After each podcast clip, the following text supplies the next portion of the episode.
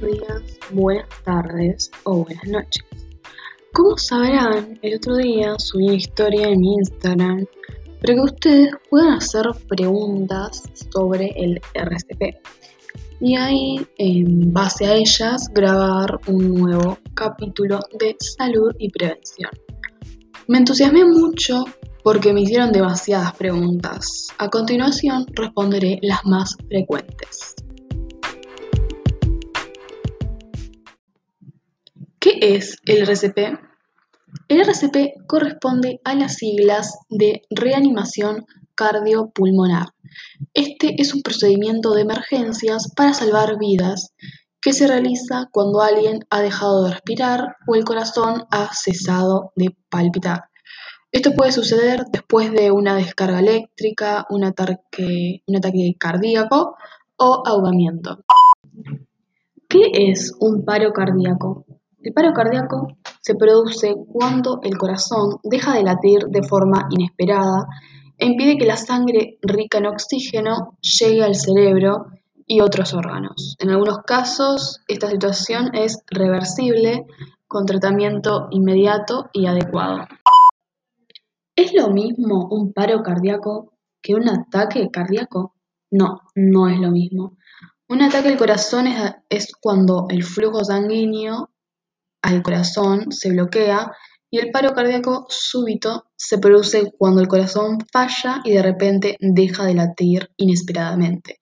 Un ataque al corazón es un problema de circulación y un paro cardíaco súbito es un problema eléctrico, entre comillas. ¿Cuándo me doy cuenta de que una persona necesita RCP? Una persona necesita esta maniobra de RCP cuando no responde al llamarla y no respira con normalidad, es decir, que jadea o boquea, o no respira. ¿Cualquier persona puede realizar RCP? Sí. Aún con poco entrenamiento, cualquier persona puede realizar RCP, solo con las manos en víctimas adolescentes o adultos que han sufrido un paro cardíaco súbito. ¿Cómo sé que la RCP está siendo efectiva? Bueno, para que la RCP sea efectiva se debe comprimir el tórax un mínimo de 5 centímetros y un máximo de 6 a una frecuencia no menor de 100 compresiones por minuto y no mayor de 120. ¿Durante cuánto tiempo debería hacer RCP? Las maniobras de RCP deben realizarse hasta que llegue la ambulancia, la persona se, recupere o el rescatador se encuentre exhausto como para continuar. Siempre es conveniente alternar la realización de compresiones con otra persona entrenada para evitar agotarse. ¿Puedo romper una costilla realizando RCP? Bueno, durante el RCP pueden dañarse las costillas, eso está muy claro. Esto es un riesgo eventual secundario en una persona que está inconsciente, pero lo más importante es salvarle la vida. Pónganse a pensar, ¿qué prefieren? ¿Salvarle la vida a esa persona o romperle una costilla? En esos casos es conveniente que se rompa una costilla antes de que la persona muera. ¿Puedo ocasionar la muerte de la persona si realizo incorrectamente la RCP? No. La RCP dará más oportunidades de sobrevivir a quien se encuentra inconsciente. ¿Siempre salvaré la vida de la persona con la RCP? Bueno, la RCP comenzada a tiempo y completada en pocos minutos con la asistencia de un desfibrilador externo automático, o mejor conocido como DEA, dará más posibilidades de vivir a una víctima en paro cardiorrespiratorio.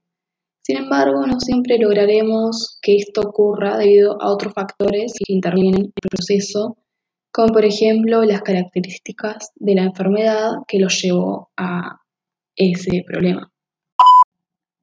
¿Me puedo contagiar alguna enfermedad haciendo RCP? Es muy poco probable que se contagie de alguna enfermedad durante la sesión de RCP en condiciones habituales.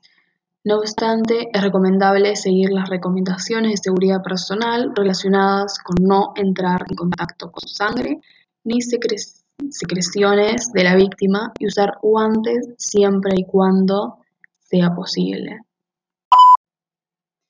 ¿Me pueden demandar por hacer RCP?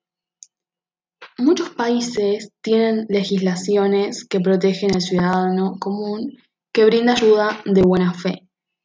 En este caso, tienen que consultar en el lugar donde usted vive para ver qué leyes eh, se aplican ante estas situaciones. ¿Cuándo debo terminar con la RCP? Esta debe ser continuada hasta que la persona o se recupere, llegue la ambulancia o el rescatador se encuentra eh, muy cansado em, y sin la posibilidad de que otro lo releve en su función. ¿Qué debo hacer si estoy solo con la persona que necesita RCP y no puedo pedir a nadie que llame a la ambulancia o traiga el desfibrilador?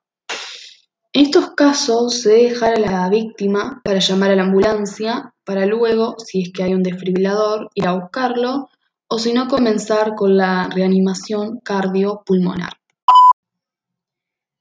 ¿Cualquier persona puede usar un DEA?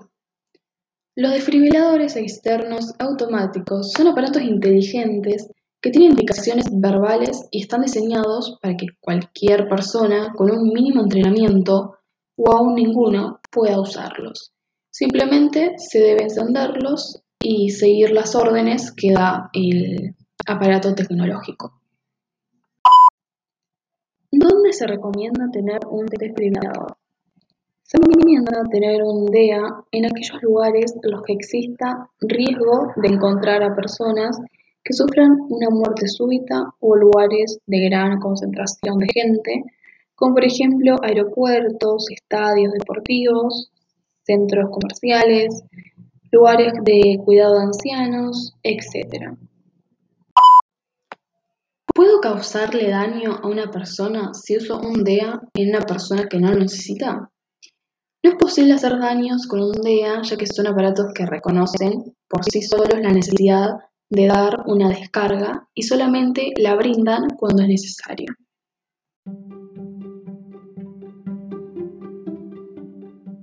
El inicio inmediato de la reanimación cardiopulmonar, o mejor dicho, RCP, por parte de alguien entrenado, no es necesario que sea un profesional, puede aumentar en un 40% las posibilidades de supervivencia del afectado.